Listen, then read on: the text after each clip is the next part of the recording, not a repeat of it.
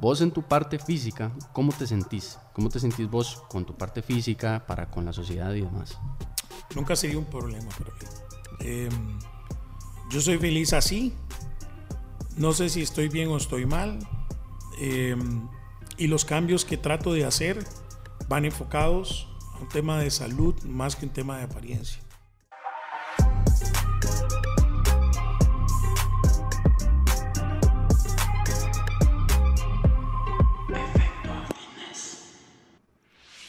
Este episodio es presentado por Gold Gym Costa Rica, una cadena de gimnasios en donde puedes asistir a todas sus clases grupales, utilizar el jacuzzi, el sauna y una de las salas más equipadas de todo el país para realizar cross training. Busca Gold Gym CR en redes para más información.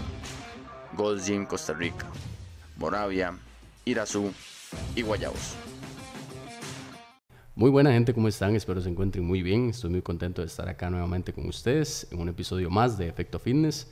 El día de hoy con un invitado muy especial, Tavo Gamboa. ¿Cómo estás? Muchas gracias, Jesús, por la invitación. Un placer estar acá. Buenísimo, buenísimo. es un podcast que uno pensaría, o yo pensaría que, ¿qué está haciendo Tavo ahí? Pero bueno, vamos a ver. De, qué, vamos a hablar. Eso es, eso es lo chiva. Y eso es lo chiva también del, del podcast, que hay muchas personas, como te dije ahora antes de grabar, que quizás no tienen que ver directamente, qué sé yo, que se dedican a algo o mm. compiten en algo, lo que sea, y más bien esa es la gente como que más le atrae al público que nos escucha, y porque es gente más a pie, más de a pie, más como la gente que usted se puede topar en cualquier lado, porque es un grupo un poquito más reducido, tal vez alguien que sea sea un deportista de élite o cosas así, que también es interesante escuchar, pero cuando se topan a alguien que simplemente se dedica a otra área y que dice, mira, qué interesante, yo no sabía que, tengo años de escucharlo o de ver lo que hace y no sabía que también pasó por tal y tal cosa. Y ese es como el secreto, el secretillo, el truquillo, el truquillo. Esa es.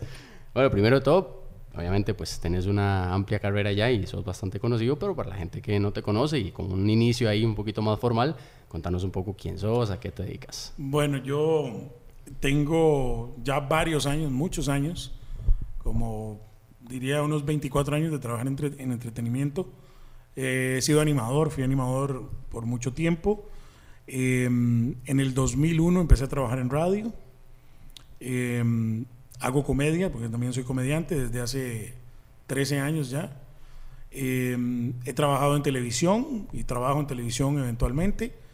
Eh, hago redes sociales, eh, pero básicamente todo gira, eh, creo yo, que, que, de la comedia, ¿verdad? Eso es lo que a mí me gusta, a mí me gusta entretener, entretener a la gente, entonces básicamente eso es lo que hago profesionalmente.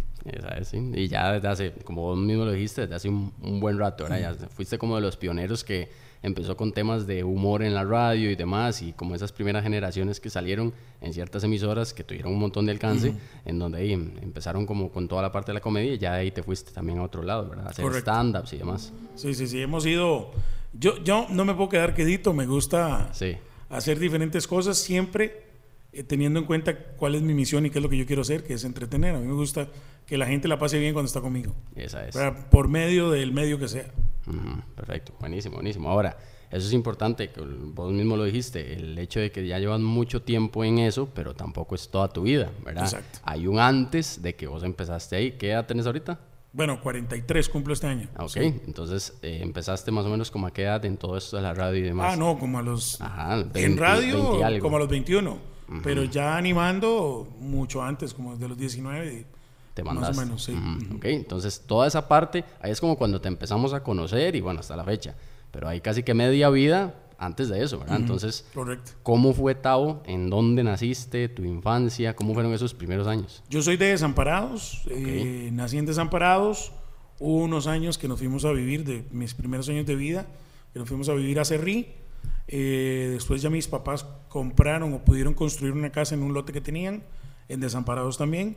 Y ahí viví hasta los 30 años, hasta que me casé. Ah, ¿en serio? Viví con, con mis papás. Em, y yo, bueno, asistí a la escuela, colegio, estuve en la escuela Joaquín García Monge, estuve en el colegio Liceo Monseñor Rubén Odio eh, de Desamparados. Eh, y ahí, bueno, siempre fui alguien que le gustó participar de todo. Yo participaba en todo, era bien bombeta. Sí. Eh, Tenías como esa habilidad social desde pequeño. Sí, me gustaba. Y a veces, porque también, digamos, jugaba en el equipo de básquet del colegio, jugaba voleibol en el equipo de voleibol del colegio. Ya. Bailes típicos, bailes populares. Era apuntado. Era yo me apuntaba lo Sí, que, sí, sí, sí. lo que viera. Siempre me apuntaba. Sí me gustaba mucho pelotear. Buenísimo. Sí. Y recordás esos años, de, a, a veces hay personas que dicen, mira, yo recuerdo la etapa de la escuela o del cole como una etapa súper oscura, súper... Sí. En tu caso, ¿qué, qué recuerdos No, te trae? no, no. Yo, yo realmente no, no podría decir que, que tuve una escuela y un colegio donde ni sufriera bullying. eh, o tal vez lo manejábamos diferente. No sé. También. Yo soy de una Sí, generación que creo épocas. que, que, que manejábamos diferente ese tipo de, de relación con otros seres humanos. Sí, sí, sí, sí. Eh, y lo procesábamos diferente. Pero, pero no, yo creo que casi nunca tuve como, como, sí había compañeros que molestaban por una u otra cosa, pero Típico, uno lo manejaba de otra manera. Eh, pero yo creo que yo lo disfruté mucho, realmente. Mi época de colegio la disfruté bastante. Y de ahí, de toda esa personalidad que se fue cosechando durante los años de escuela, sobre todo de cole, empezó a nacer, supongo, algún gusanillo por decir, mira, quiero hacer algo más como para entretener a la gente. Sí. ¿Cómo fue ese proceso? Yo creo que fue un descubrimiento. Yo siempre lo quise, mas nunca creo que lo pude haber externado. Ah, ok. El hecho de, digamos, yo siempre admiraba a la gente que trabajaba en radio más que en televisión. Ok. Admiraba a la gente que trabajaba en radio y, y me imaginaba haciéndolo, pero no hacerlo porque alguien me conociera por hacerlo, sino hacerlo por, Por hacerlo. pasión, porque te- Porque yo te quería gustaba. hacerlo, ¿verdad? Me Sí. parecía interesante y así comienzo yo, ¿verdad? En esto, porque yo tenía un amigo que tenía una disco móvil y yo me iba con él. Y en algún momento le pidieron animación y así yo empecé en esto. Yo le dije, dame el micrófono, yo animo. Eh, porque siempre me pareció como, como interesante. Ok. Eh, entonces, yo por eso te digo, creo que siempre tuve esa, yo siempre fui el que podía generar chistes Sí, con un grupo sí, de amigos sí, y vacilar y joder, eh, pero en núcleos de confianza. Claro. Yo soy, y todavía soy así, ¿verdad? Digamos, yo me tomo un tiempo, yo posiblemente no sea el centro de atracción en un lugar. En, un- en una fiesta con desconocidos, por no, ejemplo. no, yo iré lento. Que ya cuando agarro mucha gente no- confianza. No, pensaría eso, ¿verdad? Exacto, porque mucha gente dice, usted es comediante.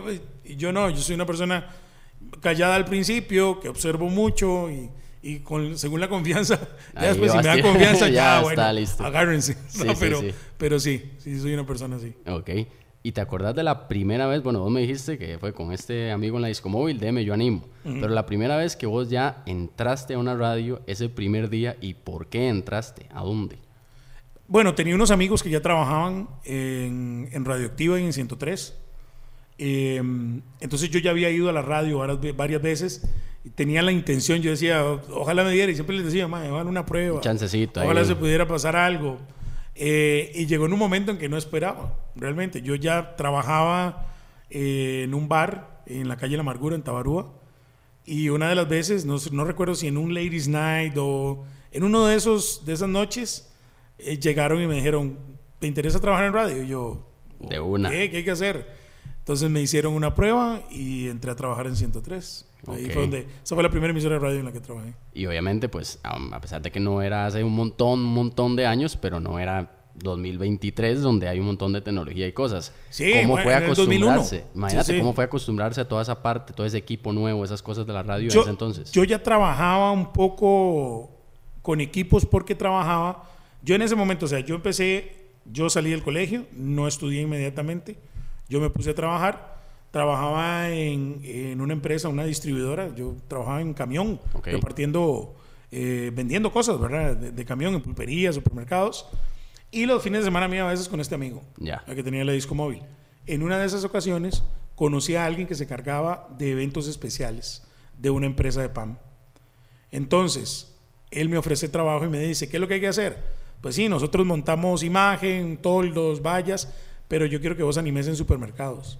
Ok, Entonces, yo empecé a trabajar en, un- en eventos especiales. ya. En los supermercados, en un toldito, con unos parlantes. Animando ahí. Yo ponía música y animaba y le informaba a la gente las promociones que habían Claro. eh, de esa marca en el supermercado. Entonces yo ya trabajaba en eso, eh, ya tenía contacto con equipos de sonido, siempre me había como llamado la atención y utilizaba las tumbacocos que tenía también la Sí, marca. sí, sí, sí, sí. Entonces yo ya tenía cierta, cierto conocimiento de lo que era una consola, de lo que eran los micrófonos y ya las partes más técnicas de poner música, digamos, porque cuando yo llegué todavía se ponían Sí, sí, eh, claro, claro.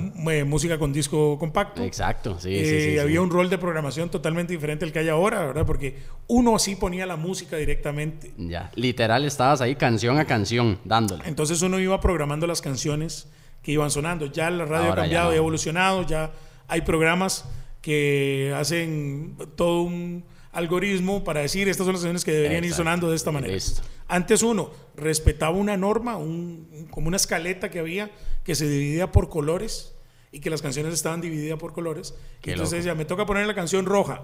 Entonces usted iba entre todas las opciones que tenía de canción roja Sí, para una. poner, ¿verdad? Uno buscaba en una libreta eh, para ver qué habían puesto anteriormente los compañeros, para no repetir canciones. Eh, había todo un rol Claro. que había que cumplir, pero uno era el que lo hacía. Qué loco. Sí, obviamente eran otros tiempos y, y como te digo... Bueno, la manera de comunicarse era por Viper. Y La gente imagínate, mandaba sí. por Viper o escribían por Messenger, que era Sí, sí, como claro. lo que estaba sí, sí, claro, claro. Interesante. Obviamente la radio tiene un montón de, de facetas que no precisamente son la parte humorística, ¿verdad? Entonces vos entraste, empezaste a trabajar, a agarrar experiencia y ya poco a poco, ¿en qué momento te diste cuenta que lo tuyo era, sí, la radio y todo, pero más en la parte del humor, de la comedia? Eh, fueron dos, porque yo entré a trabajar de una vez a un programa matutino, yo entré a trabajar al Morning Show. de una. Entonces, el Morning tenía esa característica de ser un programa que tenía chote vacilón, pero creo que nunca se le veía a los locutores como comediantes. Ok, exactamente. Porque la exactamente, comedia en sí. ese momento la representaban otras figuras, ¿verdad? Comediantes como el Porción Son, como Eran, Rolando literalmente, Carmona. no eran Franklin comediantes, Vargas. eran cuentachistes. Eran cuentachistes, eran pero cuentachistes, eran- es otro tipo de comedia. Entonces, Sí. esos eran los comediantes. Exacto. ¿verdad? sí. Y así Eso se les era- decía, es que viene un cuentachistes a, qué sé yo, al colegio tal. Y ese era el comediante, ¿verdad? Exacto. Eso era lo que teníamos nosotros por comedia. Y no era tanto como un stand-up que te va llevando una historia, sino eran eso, chiste. Exactamente. Chiste. Entonces nosotros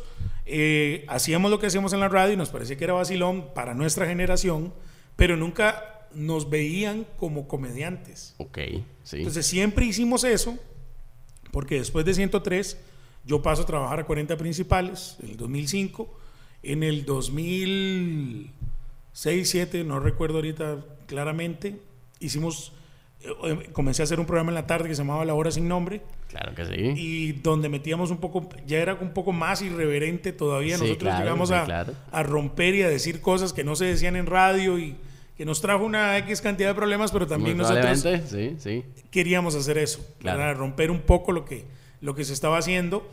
Y, y ahí empezábamos a sentir como que era comedia lo que hacíamos. Total. Llegamos a tener un curso por medio de Gustavo Peláez, eh, que trajo un colombiano que venía a contar cuentos, porque también hacía stand-up. Nos, nos dio como un taller de hacer stand-up y, y hasta cierto punto dijimos, esto se parece a lo que hacemos en la radio. Ok, Pero nos consideramos comediantes, creo que hasta el momento en que empezamos a hacer stand-up comedy. Ya, y justamente ahí iba. ¿Cómo fue el hecho de, claro, obviamente la hora sin nombre, y recuerdo personalmente que tuvo bastante éxito y ya tenían sus secciones, la gente lo ponía a su hora de vida y bueno, todo el asunto. ¿En qué momento ya fue, ok, esto hay que sacarlo de los micros y hay que ir ahora sí presencialmente y empezar a presentarse?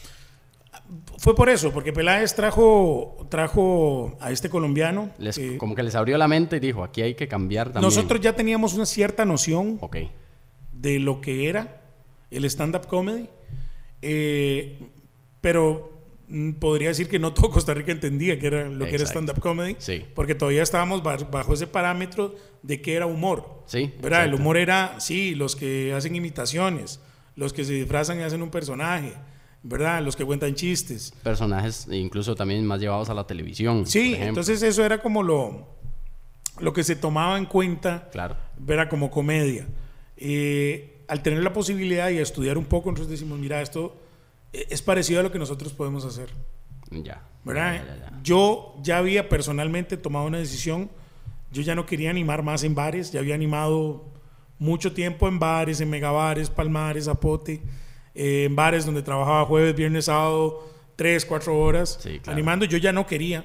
Entonces yo me di un tiempo, un año en que no trabajé animando eh, y me dediqué a hacer otras cosas. Fue como ese año sabático, digamos, de, Sí, sí, de, sí. de tener contacto de entretenimiento ya en tarima con alguien. y surgió la idea de hacer stand-up comedy. ¿verdad? Y lo vimos como una oportunidad de hacerlo. Nunca pensamos si iba a ser un negocio o si era... Un, un extra o una nada. vivencia. Lo nada. pensamos como, hagámoslo. A ver qué sale. qué pasa, Sí. ¿verdad? Eh, y bueno, al final ya son 13 años y, y básicamente nos- me dedico a esto. Exactamente. Mis compañeros y yo. Sí. ¿Y te acuerdas de tu primer stand-up? La primera Terrible, vez. Pero terrible. me imagino que eso siempre queda para toda la vida. Terrible. Fue, fue, fue una unión de sentimientos porque claramente faltaba mucha experiencia. Claro. Porque mucho ya no era. conocimiento. Ya no era la cabina el Exacto. era la gente ahí y tener que Y es, hablar. y es diferente porque Claro. ya había eh, una intencionalidad de querer hacer reír a la gente, ¿verdad? Ya de, de saber cómo es que hay que hacer los chistes. Y hasta de llevarles el, el tiempo, ¿verdad? De todo. que esperar el, todo, el cuál es el tiempo, timing todo. para poder generar. Entonces fue, fue bien y engañoso se podría. Yo, yo soy muy exigente conmigo en eso. Entonces yo por lo general siempre me bajo y me pudo haber ido muy bien y, tal vez digo, pero pudo haber estado mejor. Te quedaste pensando en Tal ciertas vez pude haber hecho ahí. esto, tal vez pude haber hecho otra cosa. Sí. Y ese primer show para mí fue terrible. Yo dije, no, esto es lo peor. Como... Y después ya uno va entendiendo, ¿verdad? Y va empezando a, a adquirir experiencia, conocimiento y empieza a pulir eso que uno va, Claro. que uno va haciendo. Pero sí fue un show desastroso. Sí, sí, sí, que obvia- obviamente de Claro, de fijo te que estaba la gente que nos escuchaba en la radio y creo que por eso tal vez Sí. no lo pude haber sentido tan mal, Sí. pero para mí estuvo mal. Sí, que eso es también en ese primer momento tuvo que ser eh, súper chocante porque ahí era gente que ya te conocía de alguna forma, pero vos ni idea de quiénes eran, eran desconocidos, pero ya iban a ver a Tao, porque ya Sí, sabían y ya escuchaban sí, la sí, voz sí. y decían, "Ay, mira, escucha, se escucha igual que el que yo escucho en la radio, es él. Sí, sí, sí, sí. Entonces, Nosotros en esa época, en 40, creo que teníamos mucha cercanía con la gente que nos escuchaba. Eh, y hacíamos muchas cosas, porque también hacíamos muchas cosas ya, hacíamos eventos, eh, cosas que se nos ocurrían y la gente llegaba a los lugares y eran 500, 600 personas en un lugar. Entonces sí había mucha cercanía y por eso te digo que había como, como una padrine por parte de la gente. Ahí está, porque siempre me cae bien y lo escucho. Pero tal vez si no un poquito fácil, Me lo eh. pusieron fácil, Sí, creo. sí. Pero para mí creo que estuvo no tan bien. Sí, también obviamente, por más que hubiera estado incluso bien, era la primera vez, o sea, obviamente siempre van Sí. a haber cositas, la primera experiencia y demás. Total. ¿Qué sentís vos que define el hecho de que una persona tenga esa habilidad? Es algo tan abstracto, la habilidad de que de verdad lleve un timing perfecto, que la gente se ría, mantenerlos atentos, o la persona que vos decís, ok, se puede subir, puede hacerlo, pero no, no le pega. Es que no es una matemática, no es un- algo exacto. Bueno, más o menos. o sí, Eh, a esto voy. Ok. Eh, en lo más ortodoxo del stand-up comedy, eh, cualquier persona podría hacer stand-up comedy. ¿Por qué? Porque el stand-up comedy es un texto que usted crea, usted escribe sus chistes y usted presenta esa rutina a la gente. Sí, Entonces, eh, tal vez Jesús podría hacer un stand-up comedy de lo que es entrenar a la gente. ¿Quién tiene el conocimiento y las vivencias de todo lo que pasa? Vos. Lo que te hace falta es las herramientas, que sí tenemos los comediantes que nos dedicamos a esto, de cómo se hace un chiste, cómo funciona la psicología de un chiste, eh, cómo escribir eh, chistes, eh, cómo llevar un timing, y con esos conocimientos tal vez vos podrías hacerlo. Ya. Ahora, hay gente que tiene ángel sí, y sí, hay gente claro. que no tiene ángel para esto. Exacto. Y ¿Verdad? como en cualquier cosa de esta vida, Exacto. claro. Entonces, en, en la base se- cualquiera podría hacer stand-up. Sí. Pero ya subirse a un escenario y el carisma que pueda generar cada persona, pues es, otro- es otra cosa. Sí, por supuesto, va, va cambiando. Ahora, han sido 13 años, me dijiste, desde ese entonces, de puro stand-up. Es imposible que no hayan habido no una, sino muchas veces en las que te tenés que subir, tenés que estar interactuando de frente con las personas y hacerlos reír y demás. Yo personalmente he ido a algunos de tus stand-ups y obviamente siempre la gente llega a contagiarse de risa, a estar ahí y disfrutar, a olvidarse tal vez de un poco los problemas y demás, pero vos también sos un ser humano. Entonces, ¿alguna vez has estado dando stand-up y que vos sentís que ese día fue un día de mierda? Sí, claro, muchas veces. ¿Y cómo manejas eso? ¿Cómo se logra manejar eso? Mm, Porque es mi trabajo, ¿verdad? Y es como cualquier trabajo, vos a veces tienes que venir a entrenar a la gente y tal vez no tener las ganas de hacerlo. Sí, claro. ¿verdad? Como todos los seres humanos, hay momentos donde no me siento bien, pero yo trato de sacarme ese cassette y me pongo el cassette de comediante a hacer reír a la gente y hacerla pasarla bien. Y yo, hasta cierto punto, la paso bien. Ya, eso te ayuda, digamos. Porque también es un momento de salirme de todo lo que puedo estar pasando. Y esos 30, 35 minutos.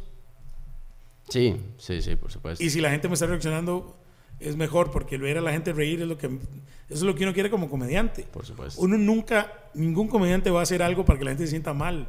Por lo general va a tratar de decir algo para que la gente se ría. Por supuesto. ¿Verdad? Y entonces al ver uno a la gente reír, uno dice, qué chiva. Y esto Te contagia un poco. se te olvida y- un poco en, e- en ese tiempo. Ok. Mientras estás haciendo el show. Claro, y cuando estás haciendo el show y demás, y vos ves que en algún momento no conecta a la gente para nada, ¿cómo se logra remontar eso? ¿Cómo logras remontar una masa que vos decís, mira, no, no sé por qué, pero hoy no le estoy dando al clavo? Es parte del tiempo y la experiencia de los golpes que uno va aprendiendo. eh, cómo funcionan las cosas. Porque es diferente cuando alguien paga por ir a verte. Sí, por supuesto. Porque ahí ya vos tenés a la gente quiere ir a reírse. Sí, es otra Va cosa. con la disposición para reírse, el ambiente se presta para reírse. Eh, habrá shows donde nos contratan y la gente no nos está esperando. O lo peor, abrirle a alguien eh, a, a algún evento que no tiene nada que ver. Como por ejemplo, un mexicano que yo sigo, que lo pusieron a dar eh, una charla y unos consejos y unas cosas antes de un concierto de los Tigres del Norte. o sea, ahí nadie lo quería ver a él. Pero bueno, eso- también es parte de la experiencia. Sí, porque posiblemente, posiblemente yo en este momento, a mí me llega una oferta de estas, yo le digo no gracias. Ajá, exactamente. Sí, ¿Por él qué? estaba empezando. Porque, él estaba empezando. porque el tiempo, al principio usted dice todo sí, A todo. usted no sabe ni a qué se va a enfrentar y antes uno ni preguntaba quién era el público, cómo iban a estar acomodados. Ya con el tiempo no, nosotros ya pedimos que la gente esté sentada de cierta manera, Claro. que algunas cosas no pueden suceder antes de nuestra presentación, qué cosas pueden suceder después de nuestra presentación, qué cosas no deben suceder durante la presentación. Exacto. Y entonces es la manera de ir controlando un poco el ambiente, ¿verdad? De esa presentación. Sí. Y aún así puede salir mal. Aún así, con todo y Pero todo. la experiencia te lleva a por lo menos ir tratando de mitigar todos esos agentes externos que puedan hacer que tu presentación no sea tan buena. Exacto. Porque aquí el problema es que muchas veces, muchas, muchas veces la gente dice, es que qué comediante más malo. Y tal vez no es que el comediante es malo, es que no era el momento, Sí. no tenía que haberse presentado posiblemente, la gente no estaba con la mejor disposición para recibir comedia, eh, no le caía bien a la gente, o era malo, porque también puede ser. también, sí, es una opción, es una pero, opción.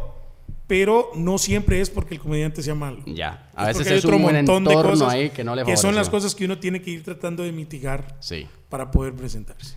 Y en 13 años, ahora, así, un stand-up que es este fin de semana, qué sé yo, siguen habiendo nervios antes de salir. Si no hay, me muero. O sea, tiene que Es- haber. Es, es Sí, sí, parte, tiene que haber. tiene parte que haber. de bien incluido. Porque eso es la adrenalina que, que yo a veces le explico a mi esposa. Yo cuando termino un show, yo me bajo y llego a mi casa y me cuesta dormirme porque todavía tengo la sí, adrenalina. sí, sí, quedaste con un subidón ahí. Exacto. Con la adrenalina estoy arriba todavía y, y eso queda, porque es un momento también donde el cuerpo está sintiendo todo lo que está sucediendo. Es una responsabilidad que la gente viene a reírse. Exacto. ¿Verdad? Entonces eso no hay manera de que no tenga nervios. Definitivamente. Sí. Ahora, hay muchos tipos de comedia, muchos, ¿verdad? Y hay un abanico entero de, de opciones para que la persona se sirva, literal. ¿Cómo vas identificando cuál es ese target de población tuya, la de Tavo, el humor de Tavo? ¿Cómo definirías a tu población? Mira, yo trato de no estar desactualizado, eh, pero sí estoy claro que hay público al que eh, ya no debería presentármele. Ok, O, para poder hacerlo, por respeto a ese mismo público, debería ser otro tipo de trabajo más profundo para poder llevar comedia, claro. Sí, más bien al otro lado. ¿verdad? Ya, que, ya, que ya. la gente pueda, y esto estoy hablando que posiblemente a chicos de colegio, eh, yo no hago, ¿verdad? Yo no, yo no llevo comedia a chicos de, comedia, de, De de colegio. colegio. Sí. Eh, no lo hago porque mi temática y mi forma de pensar no, no es la de ellos. Sí, claro. Entonces claro. yo posiblemente voy a llegar a hablar de temas que ellos no entiendan de qué estoy hablando. Sí, sí, y entonces para poder hacerlo tendría que responsablemente sentarme mucho tiempo para poder crear un producto para que, que esa pegue, población. que les pegue, que les pegue. para esa población, para que Claro. entiendan lo que estoy haciendo, para que entiendan Claro. lo que estoy diciendo. Entonces sí, yo, yo, al igual que mis redes sociales, siempre me refleja que mi público está entre los 24 y 35, el primario, de 35 a 45 el secundario y el terciario de 18 a 25. Entonces yo creo que ese es mi rango, Sí. ¿verdad? De ahí para abajo un poco, de ahí para arriba un poco también, eh, pero por ahí puede andar eh, el rango. Y muchas veces uno tiene que acomodar lo que hace, Claro. porque no es lo mismo trabajarle, y esto quiero ser muy claro porque tiene que ver con, con toda su experiencia, con todo lo que usted sabe que tiene que ver mucho con el chiste. O sea, el chiste también tiene, tiene una reacción según la información que la persona tenga. Porque si yo llego a hablar de cohetes, a donde hay gente que no hace cohetes, que no tiene contacto con cohetes, que no... No le va a resonar. Si yo llego a hablar de viajes a un lugar donde hay gente que nunca ha salido del país, nunca ha viajado, no sabe lo que es montarse en un avión, Sí, no van a entender lo que yo estoy diciendo. exactamente. Entonces ese es todo el estudio previo que uno tiene que hacer y que antes uno no hacía por falta de experiencia Sí, antes de ir a presentarse. Usted tiene que saber a quién le va a ir a hablar, ¿verdad? ¿Qué edades? ¿Qué hacen? ¿A qué se Claro, dedican? Claro. Eh, entonces básicamente por ahí. Sí, y al final mucho de- del el mismo chiste, digamos, de, de la misma gracia que pueda tener alguien, es que a mí me resuene para mi vida lo que está contando. Tienen que ¿verdad? entender porque es Exacto. parte de eso. O sea, el Exacto. chiste, la psicología del chiste es eso. Tiene que ver con muchas de las cosas que usted ya tiene preestablecidas y el comediante lo que llega es a quebrar eso Exacto. y es cuando el cerebro reacciona a la risa. Sí, de hecho, por ejemplo, eh, Franco Escamilla, él dice que obviamente es alguien bien grande haciendo stand-up y demás, que incluso dentro del mismo México, obviamente hay muchos tipos de acento que tal vez uno no sabe reconocer muy bien, que él cuando se presenta en una ciudad, él hace chistes locales de esa ciudad y los estudia y se prepara para que lleguen y digan, qué bueno Franco, Claro. pero no porque él se sienta identificado con eso, sino que él sabe qué es lo que les va a pegar. Exacto. Y eso, sí. es, y eso es todo un brete previo que tal vez no- la gente no es consciente, ¿verdad? Claro. el man nada más se para y habla. Sí, sí, sí. Exacto. Exacto. Ahora, eso es importantísimo que vos dijiste. El tema de las edades, ¿verdad? Más o menos lo tenés claro, pero también hay muchos tipos de humor en el sentido de, hay un humor un poquito más, más blanco, más tranquilo, más, ¿verdad? Y hum- humores que son un poquito más pesados y otros que ya rozan ciertos límites por ahí. Entonces, primero vos como comediante, ¿qué opinas del humor negro? Pero del humor negro ya estamos hablando así de, de- mientras que obviamente siga siendo humor, ¿verdad? Del humor negro, porque es una línea muy delgada.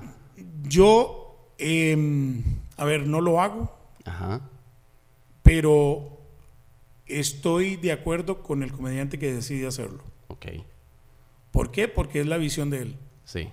Y entonces, como tal, un comediante es un artista y un, un artista eh, debe expresar lo que siente y lo que quiere decir y hacer. ¿Verdad? Y si a alguien no le gusta, pues simplemente no debería No- gustarle no y ya. es el tipo lo que pasa es que claramente estamos en la época de la cancelación Total. y donde alguien dice algo que a mí no me gusta, Lo cancelo. que ojalá lo quiten y ojalá se muera, Sí. porque no lo quiero oír ni ver. Exacto. Pero la comedia fue creada para criticar cosas que tenemos en nuestra sociedad. La comedia nace como una forma de sanar las heridas que nos deja la vida, Exacto. eh, pero hay mucha gente que no lo quiere ver así. También. Y lo quiere ver como un irrespeto o como un... Yo la comedia siempre la he visto como una manera de sanar lo que usted y yo pade- padecemos como humanos día a día. Exactamente. Que hay alguna gente que no lo procesa De esa forma. Igual, está bien, pero sí creo que un comediante eh, tiene el derecho de decir lo que quiere decir. Exacto. ¿verdad? Y Y si ya. a alguien no le gusta, pues no lo escuche. Exacto. Ya. Sí, sí. Y de hecho, conforme 2001, 2002, 3, 4, 5, épocas en donde la cultura de la cancelación no estaba para nada como ahorita, supongo que ustedes como comediantes se han sentido poco a poco como en un túnel que se va haciendo cada vez más cortito y cada vez puedo decir menos. Ha- Hay cosas que, que estoy totalmente de acuerdo, que no se deben hacer. Hay cosas que ya rayan en lo ridículo. Ajá, exactamente. Eh, porque si yo soy gordo y no puedo hablar de que soy gordo, ¿en qué mundo estoy? ¿De qué hablo? Exacto. Yo quiero hablar de eso, de que es mi experiencia Sí. siendo gordo.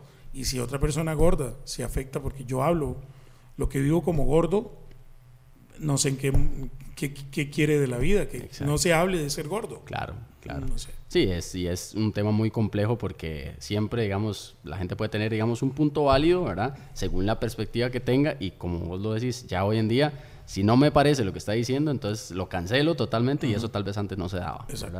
Entonces, precisamente tomando ese tema que vos decís, ¿alguna vez te ha pasado o algunas veces que tocas, por ejemplo, ese tema, el tema de la parte física y demás, y que vos como comediante sentís que te tiran hate por haber hecho un chiste o haber comentado Yo algo así? un par de veces he comentado esto.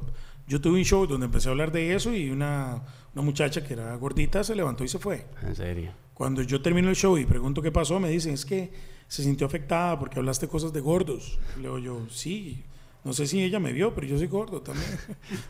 Sí, sí. ¿Verdad? Eh, y yo estoy hablando desde mi perspectiva. Exacto. Desde lo que me pasa a mí. Entonces ahí yo realmente creo de que lamentablemente quien necesita ayuda es, Es ella. la persona, correcto. ¿verdad? Ella es la que tiene que ver por qué le afecta eso.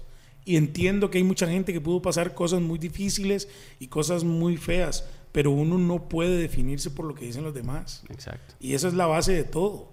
Si vos estás esperando eliminar los comentarios de la gente para no sentirte mal, vos, eso por más generación, por más cosas que quieran hacer, nunca va a pasar. Correcto. Nunca. Siempre va a haber gente que va a decir algo que a vos no te guste. Pero el poder de esas palabras no lo dan las personas que emiten las palabras, sino la gente que lo recibe. Si usted Exacto. lo quiere recibir, lo recibe. Si no lo quiere recibir, no lo recibe. Exactamente. Y no debería por qué afectarte. Exactamente. Y de hecho, en ese sentido, de ese tipo de, de temas y demás, ¿cómo haces vos o cómo has hecho a lo largo de tu vida para trabajar tus propias experiencias, por ejemplo, con este tema y transformarlas en, en un humor? Supongo que obviamente, vos mismo dijiste, es un proceso de sanación, un proceso de, de tal vez hacer clic con uno mismo, con partes de uno, con vivencias de uno. Y yo creo que una de las herramientas más poderosas que puede tener un ser humano es tener humor propio porque ahí de, hay muchas cosas que ya no te van a retumbar y ya no te van a molestar a nivel social. ¿Cómo ha sido tu proceso interno, digamos, de ir analizando cosas que a vos te pasan en tu vida, en cualquier tema, e irlo transformando para poder sacarlo en un stand-up? Es que yo todo lo que me pasa en la vida puede ser un chiste para mí. Esa es la realidad. Yo, eh, para el que no sabe, bueno, yo, yo soy pa- padre de dos, de dos niños, pero yo no podía tener hijos. Entonces yo tuve que pasar por todo un proceso que fue doloroso eh, y al final mi manera de procesar eso siempre ha sido la comedia. Claro. Entonces, yo tengo una rutina que hablo de eso, porque es lo que yo viví, ¿verdad? Y yo siempre lo transformo en comedia y gracias a Dios llegué a buen puerto. O sea, al final pudimos tener bueno. eh, a mi hijo, Qué bueno. em, pero yo todo lo transformo en comedia. Sí. Todo lo que pasa en mi vida puede ser una comedia. Es la realidad. Y qué nivel poder hacer eso, porque hay muy pocas personas que las cosas que les pasan lo pueden transformar en algo y que tal vez incluso pueda ayudar a los demás, ¿verdad? Yo he escuchado muchas personas que dicen, mira, hicieron un chiste sobre tal cosa o escuché un monólogo buenísimo sobre tal cosa que me está pasando y eso me hizo aliviar un toque la carga y me siento como mejor. Vamos a lo mismo, hay gente que tal vez le resuena de otra forma y más bien le afecta, etcétera, etcétera, pero la gente que logra canalizarlo así, cómo se puede beneficiar, de verdad, eh, de- y de poder tener ese proceso de sanación de cosas que a todos nos pasan y de cosas que cada quien tiene sus propias cosas internas que se pueden transformar en comedia y llevarlas un poquito mejor.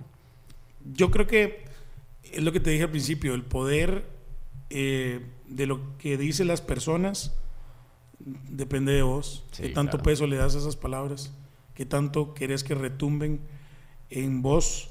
Eh, no sé, creo que los que estamos expuestos en esto eh, recibimos mucho hate Sí, em, por X o Y razón. Pero ese hate, si uno le diera el peso, o yo por lo menos, si yo le diera el peso a la gente que pone cosas, porque esto pasa en el mundo, pero creo que Costa Rica es también muy especial en eso. Nos encanta querer hacer sentir mal a los demás. Entonces, siempre queremos bajarle el piso a la gente como, ah, el disque comediante. sí, sí, porque sí, soy sí. de Costa Rica, no puedo ser comediante. Exacto. ¿verdad? Y entonces yo eso le digo a la gente, ¿Por qué? siempre tienen que desvalidar de que porque en Costa Rica, yo no ando diciendo, ah, pero es que en Costa Rica no tenemos doctores o no tenemos abogados. Sí. Ah, no, ingenieros hay en Alemania, no aquí, Exacto. ¿Verdad? Sí, sí, sí. Yo no. Esas yo- profesiones sí, hay aquí. Ah, aquí sí, pero Ajá. comediantes no, y actores no hay, y gente de Cantan- radio. que es- cantantes o artistas. siempre no es una hay. manera de querer bajar el piso. Sí, Pero yo lo, yo siempre lo voy, lo voy a analizar diferente, ¿verdad? Yo cuando escucho a alguien decir eso, yo lo- en lo que pienso es, ¿qué estará pasando a esa persona? exacto. Porque esa cantidad de odio y de hate es por algo. O porque no alcanzó sus metas, o porque está haciendo algo que no quiere hacer, o porque simplemente le chima que alguien sí esté cumpliendo con los sueños y lo que quiere hacer, ¿verdad? Entonces, eh, yo siempre trato de verlo desde, ese, desde, de esa manera y trato que esas cosas no me afecten, aunque algunas veces puede leer uno algo que Por dice, supuesto, sí, esto sí, está sí. mal, Sí. ¿verdad? Pero no trato de que me afecte tanto. Y en una cuenta, bueno, por ejemplo, ahora en- hoy en día la red social principal, digamos, o la más grande o la que más jala gente, que es Instagram, en una cuenta que vos tenés pues bastantes seguidores y demás, ¿qué tan frecuente es? Que llegue Pasa. gente, pasa, llega No gente, son mis seguidores. Ya, sí, sí, claro, claro. Sí, hay gente que llega, se mete, tira lo que Y tiene. más se va. ahora porque los reels, eh, porque TikTok se viraliza tanto que si usted hace un video y se viraliza, va a llegar a un montón de gente Sí. y te va a llegar porque, de, si vos consumís algo parecido, te va a llegar. Sí. Y uno no le tiene que caer bien a todo el mundo, yo eso lo entiendo.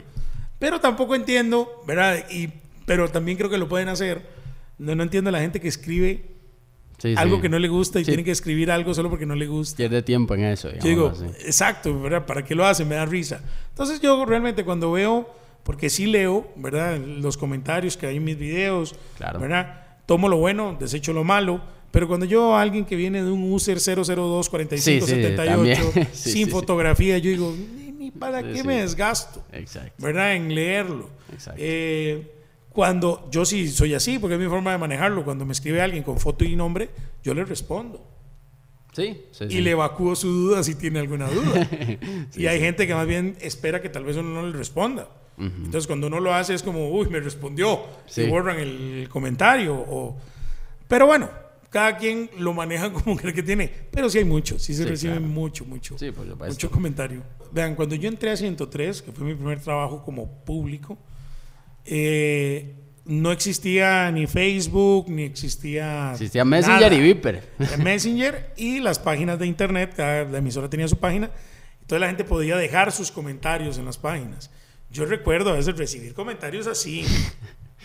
¿Verdad? Sí, Eran- sí, sí. Yo decía, se tomaron media hora para escribir esto y simplemente querer pasearse en mí porque la voz que escuchaban no les caía bien. Sí. Porque ni me conocían, ni habían estado conmigo. Ni sabían quién eras, no tu voz, nada quién más. era. eh, pero igual, venía de un usuario Sí, X genérico. los, los cascos de la yeguita. Yo- Sí, sí, sí, sí. sí. O sea. ¿qué, qué, qué, qué ganan con eso? Pero desde ahí, a eso Exacto. voy.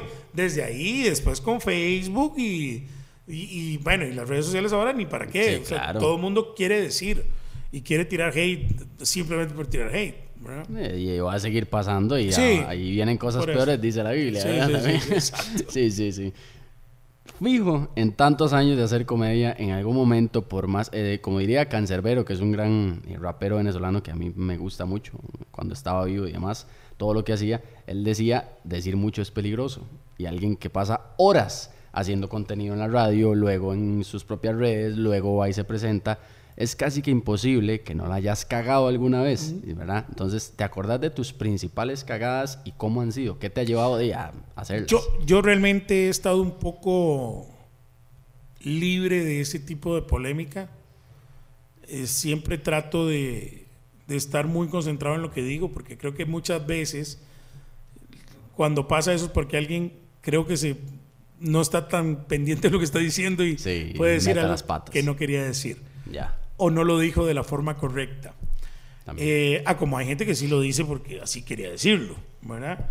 Eh, no, no he tenido yo como tantas polémicas en la radio, sí sucedían cosas cuando pasaban temas, que poníamos temas que estaban en la línea y que alguien se podía sentir Sí, ofendido. claro, claro. Eh, pero yo directamente no tengo una polémica fuerte de esa manera. que tenga que ver con vos directamente. Como, como si eh, tengo compañeros, ¿verdad? Sí, ¿verdad? sí, que sí. todos tenían, ¿verdad? Exacto. Era como en qué momento le toca a Gamboa, ¿vale? Exacto, sí, ¿En qué momento me toca a mí? No, no me ha tocado. Espero no me toque. Bueno, qué bueno, Eh, eso es bueno, eso ¿verdad? es bueno, eso es muy Pero bueno. no tengo una polémica tal cual de, eso, de- por haber dicho algo que a la gente le pareciera incorrecto. Sí, claro, claro. Hay cositas, pero muy siempre. pequeñas. ¿Cómo llevas vos el tema de ya en tu vida personal cuando vos necesitas precisamente recargar baterías o de alguna forma resetear el cassette tuyo para poder pues seguir haciendo humor, entreteniendo a la gente y demás? ¿Qué cosas haces vos como esos cables de conexión a tierra que vos decís estos son como mis escapes que me ponen otra vez de buen humor y que me ayudan? Mira, yo em, antes de pandemia era una persona que pensaba pensando en trabajo como 24/7 Ok. y le dedicaba mucho a, al trabajo, al trabajo, al trabajo, al trabajo, al trabajo. Cuando cayó la pandemia, para mí fue como, como darme cuenta que no importa, ¿verdad? Porque en estos trabajos como el mío, uno siempre está diciendo, hay que agarrar el trabajo, hay que hacer el trabajo, porque usted no sabe en qué momento sí, sí. se va a quedar, ¿verdad? Entonces usted siempre está pensando como, hay que agarrar, hay que hacer, hay que hacer, hay que hacer. Pero después de la pandemia, me di cuenta que no hay manera de tener control. Y yo creo que es una de las cosas Sí, que, nos que enseñó la pandemia. aprendimos, Eso ¿verdad? aprendimos todos. No hay control de nada. O sea, yo, yo según decía, no, no, si yo trabajo aquí, trabajo aquí, trabajo aquí. O sea, no hay manera de que... Estoy me- bien, estoy bien. y cayó la pandemia Todo y esos tres ingresos se acabaron. Exacto. Sí, Entonces, em, ¿Qué hiciste en la pandemia? ¿Cómo la pasaste ahí? Porque de ya no, contra- Mira. no te contrataban, ¿no? Ya de sí, digamos, eh, yo soy muy creyente, yo creo en Dios. Sí. Eh, me agarré con Dios ese primer mes, donde nos echaron de la radio, donde ya nos habían cancelado los shows, cerraron los bares, las redes sociales estaban apenas generando, pero lo que había también se cerró. Eh, fue, el primer mes fue muy, Un choque. fue muy incómodo, Sí, claro. me peleé con Dios. eh, y fueron 15 días de llorar amargamente y de pelear. Y después de esos 15 días tuve una paz como de decir, eh, pero bueno, yo no, no hago nada, En este estado no hago nada. no puedo hacer nada. Sí. O sea, no, no tengo el control de, de esto. Y después de eso eh, empezaron a salir muchos trabajos para redes sociales. Ok. Eh, y creo que esa es una de las cosas, ¿verdad? Eh, yo por lo menos ya hacía cosas en redes sociales buscando una única cosa, entretener a la gente que me seguía. Sí. Y eso era lo que yo siempre, o es lo que siempre trato de hacer, entretener a la gente que está en mis redes sociales. Al que no le gusta, pues no lo va a entender y no le va a gustar y chao, pero los que están conmigo Entienden. entienden qué es lo que yo quiero hacer y, y que yo siempre busco entretener y, Sí. y me encanta cuando me escriben de vuelta diciendo, uy, la pasé muy bien, hoy era un mal día y vi esta historia suya, me morí de risa y ya. Yo dije, ya está hecho.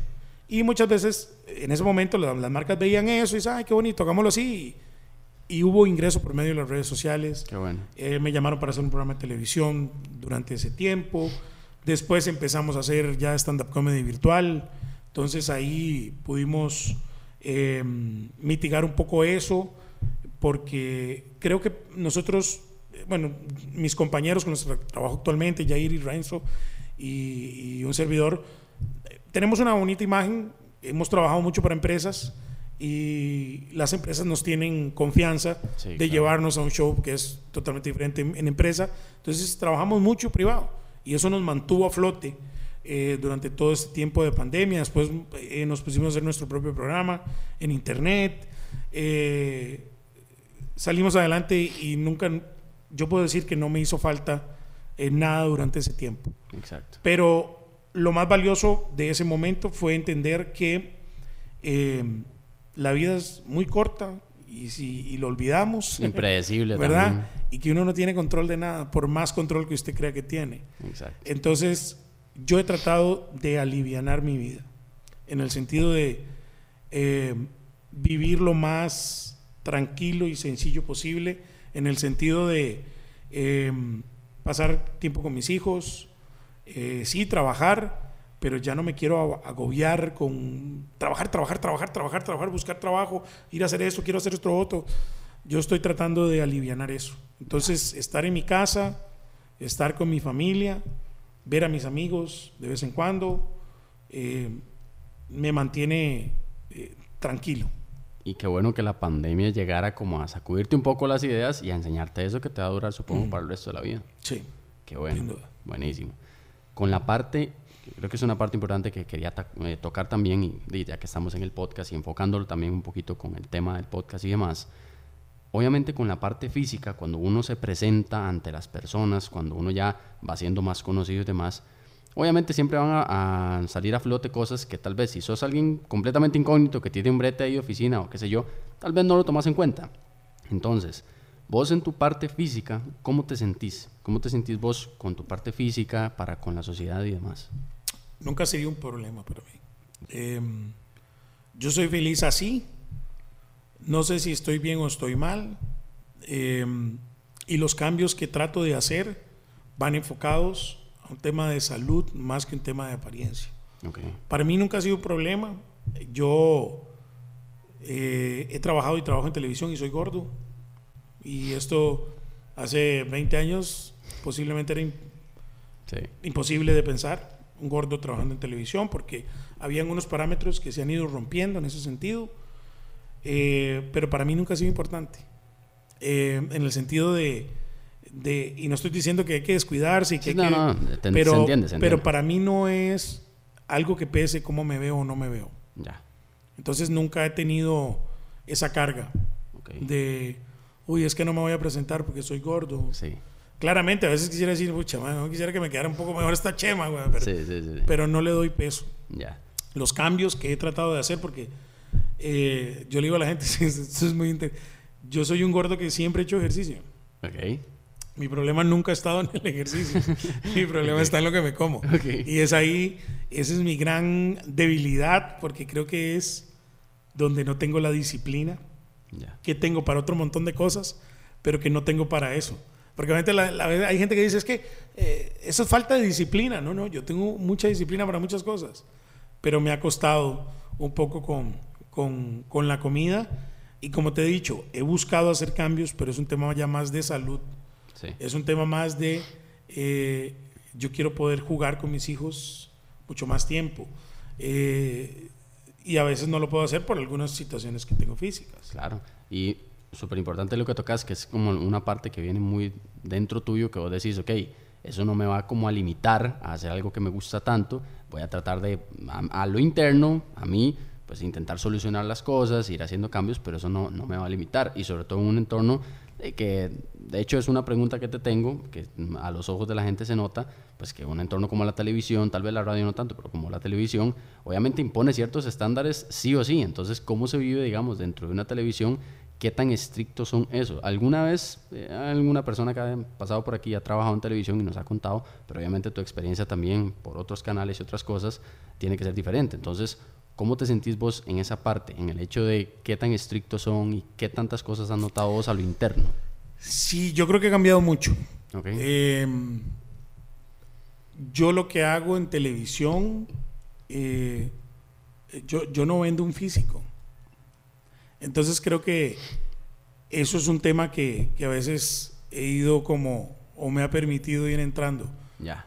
Yo soy quien soy. Pues te contratan por ser Y Tavo si Gamboa eso le gusta a la gente, eh, sea flaquito, gordo o como sea, le va a gustar a la gente. Claro. Entonces yo nunca he tenido, o sea, yo nunca he, he estado en un programa de televisión donde me digan, ma, es que tiene que estar flaco. Ajá. Por lo menos a mí nadie me lo ha dicho. ¿verdad? Yo nunca he vivido eso. Eh, sí estoy claro que posiblemente para una mujer sea más difícil, Exacto. porque en eso creo que eh, todavía somos una sociedad que está muy atrás, Sí. ¿verdad? Y entonces a veces lo que aplica para una mujer no aplica para un hombre. Eh, Y, es tal vez- jodido, es jodido, porque son cosas que, digamos, ojalá no fueran así, pero son- uno, uno no las dice porque así- quiere que así sean, es que así son. Tri- Tristemente pasa, es y así. que y a veces puede ser más difícil Sí. para una mujer, Sí, ¿verdad? claro. Eh, pero yo, yo no he sufrido eh, Por esos temas. por este tema. Sí, sí. Yo, nadie me ha dicho, por lo menos de frente. Sí, No sé detrás sí. si alguien me lo ha dicho. Sí hay comentarios, hay gente que pone, Sí, ¿cómo ese gordo va a estar en televisión? Una persona tan gorda no podría estar en televisión, pero te vuelvo a decir lo mismo. Lo mismo. ¿De quién es el problema? Exacto. Mío. No. El problema tiene que arreglar esa persona porque hay algo que le dice que, que tiene que escribir eso. O sea, y que ese es su Algo- pensamiento. Algo le retumba ahí, Sí, que te- algo le pica que tendrá que ponerse a escribir Claro, cosas, ¿verdad? sí. Exacto. De aquí en adelante, porque ya llevan muchos años en tu carrera y en tus cosas, obviamente entre menos uno diga las cosas, a veces mejor le salen, pero ¿qué crees vos de aquí en adelante conforme ya vaya avanzando la vida y demás a nivel de tu profesión? ¿Qué buscas? Sí, mira, yo sí espero hacer comedia mucho más tiempo. Creo que estoy en una profesión que, que, que puedo estar muchos, más, Sí. muchos años más El mismo Franco lo dijo, es Haciendo- una profesión muy dócil para la edad. haciendo comedia. Sí. Eh, así es que creería que podría seguir haciendo comedia. Sí me gustaría trabajar en, en producción de televisión. Eh, eso siempre me ha gustado. La producción en general siempre me ha gustado. Eh, entonces creo que tal bien, también mis, mis últimos años, eh, laboralmente hablando, me gustaría estar involucrado en algo de producción. Buenísimo, buenísimo. Y con el tema de, bueno, obviamente las pasiones pueden ir cambiando, los enfoques y demás. ¿Vos te seguís viendo siempre en comedia, solamente en comedia, en comedia? ¿O también vos decís, no, yo creo que va a llegar un momento en el que probablemente voy a querer experimentar otras cosas que ahorita tengo en mente y nunca he hecho? Mira, yo te podría decir que mm, yo siempre he llegado a lugares que no imaginaba que, que podría estar. yo empecé siendo animador en disco móvil. Es que sí, exacto. Pasé a ser animador en supermercados. De ahí empecé a trabajar en karaokes. Después trabajé en bares y megabares y discotecas, en ese tipo de animación. Hice radio, hice televisión, hice comedia y en televisión estoy diciendo que hice programas, los programas de televisión, la gran mayoría de los programas de televisión en los que yo he trabajado son programas que tal vez yo no me, no me veía. Yo trabajé en Canal 9 en su mañana, que era una revista matutina, que era enfocado para señoras, y ahí estaba yo. De, sí, claro.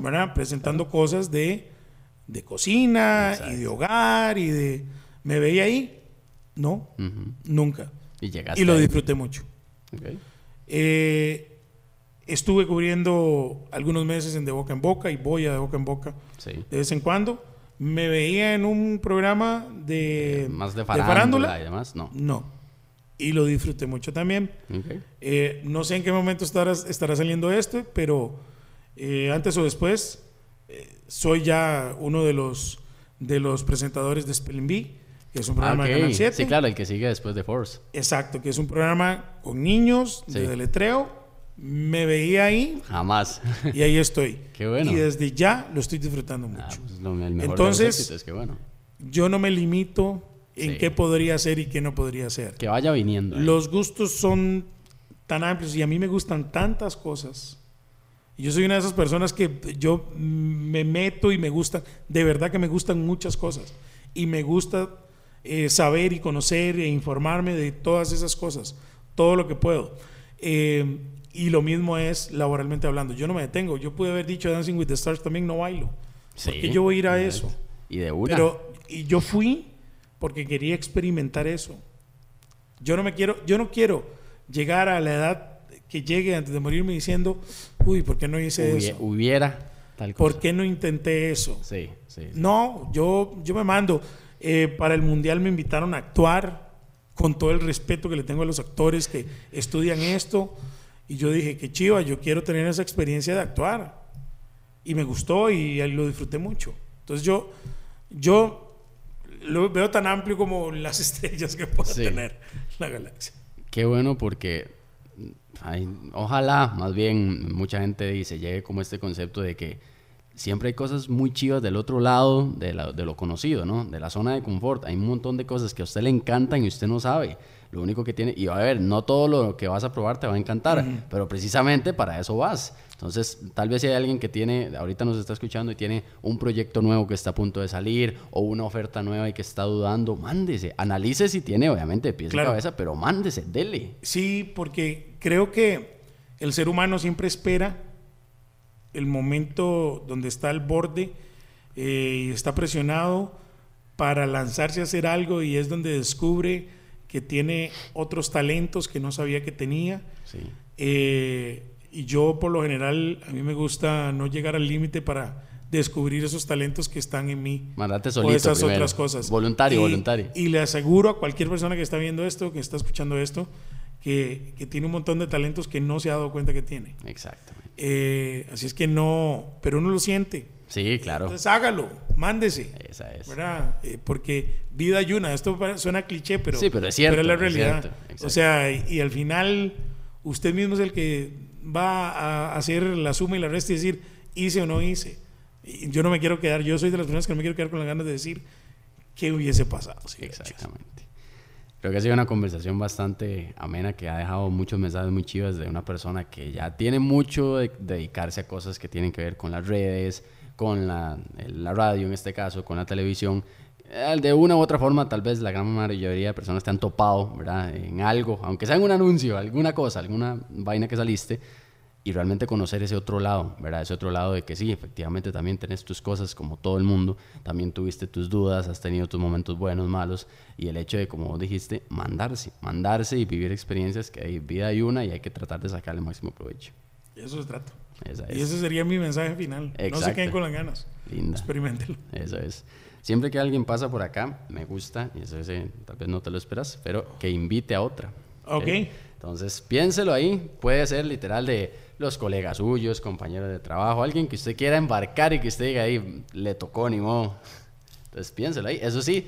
eh, Ya, ya lo tengo. Ah, ya, es- esa es, buenísimo. Entonces, suélteme el nombrecito de una vez. Max Rodríguez, Ok. ok. tatuador. Eh, Uy, sí, claro. Muy bien. eh, Max es un gran artista y, y es un gran ser humano.